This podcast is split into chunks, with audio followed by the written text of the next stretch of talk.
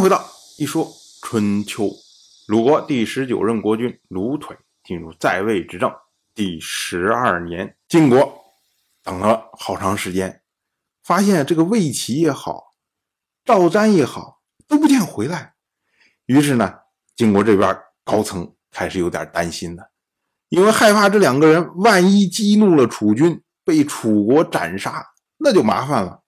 于是呢，他们就派出兵车去接应这两个人。那边潘党虽然放走了魏齐，可是呢，他遥望看到了晋国兵车扬起的尘土，于是呢，就让人赶快去驾车通报，说晋军来了。这下楚国这边也紧张了，说这是要开战了吗？可是我们的国君现在还在外面，所以呢，楚军怕芈吕孤军深入。也就全军动员列阵，准备接应芈吕。当时呢，韦奥他就说：“他说进军，进军，进军，宁可我军逼近敌军，也不要敌军逼近我军。”《诗经》有言：“元戎十成，以先起行。”说的就是争取主动。这个所谓“元戎十成，以先起行”，这是出自。小雅六月，意思就是说，大车十辆，先行冲锋。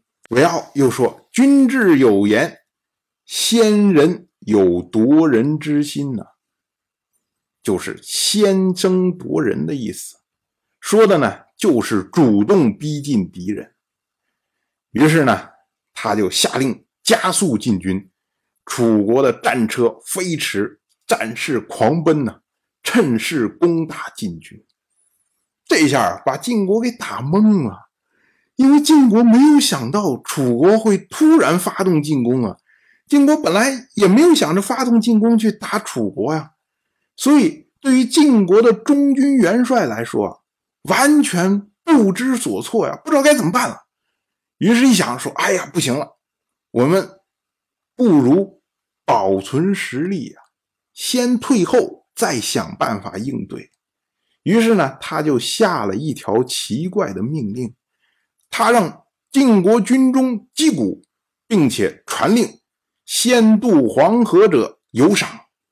这意思啊，就是说谁跑得快，我就赏赐谁。所以大家赶快跑，赶快过了黄河再说。结果呢，没想到晋国的中军和夏军纷纷的向黄河跑啊，在河边就争抢船只啊。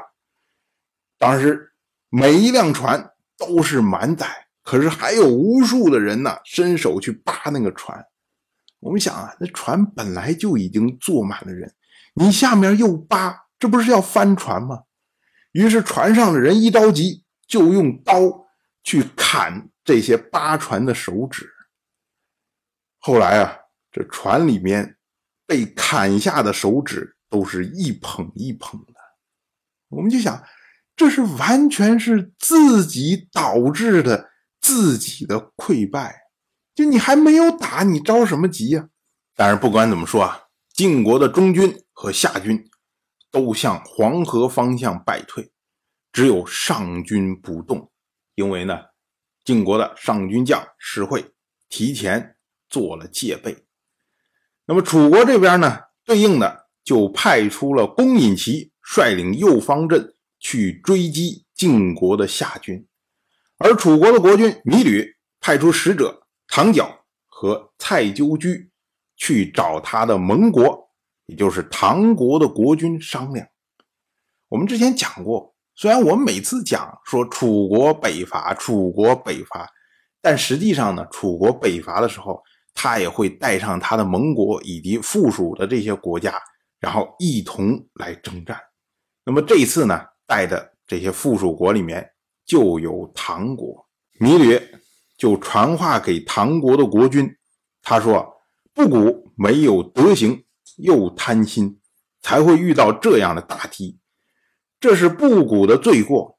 但是楚军如果战败，也是您唐国国君的耻辱，所以仅请借助您的灵威，以帮助楚军。”芈吕呢？还派出潘党率机动车兵四十乘，跟随唐国的国军组成左方阵，以攻打晋国的上军。我们看呢，米吕在看到晋国败退时候所做出的应对，这是何其聪明的战略！因为晋国的夏军这时候已经败退，那么打他不会有风险，只是得到战利品多少的问题。所以呢，米吕就派自己的军队去打。可是呢，米吕发现晋国的上军有戒备，于是呢，就派自己蜀国的军队去打。而且呢，他还担心蜀国。不尽力，所以才会派自己的心腹潘党率兵去监督蜀国，这是监军的作用。那么对于米吕来说呢？哎，一方面唐国可以消耗晋国的力量，另一方面呢，晋国也可以反过来消耗唐国的力量，这是两相消耗的计谋。当然，我就这么一说。您就那么一听，感谢您的耐心陪伴。如果您对《一说春秋》这个节目感兴趣的话，请在微信中搜索公众号“一说春秋”，关注我。您不仅能得到《一说春秋》文字版的推送，还可以直接和我互动交流。我在那里等待您的真知灼见。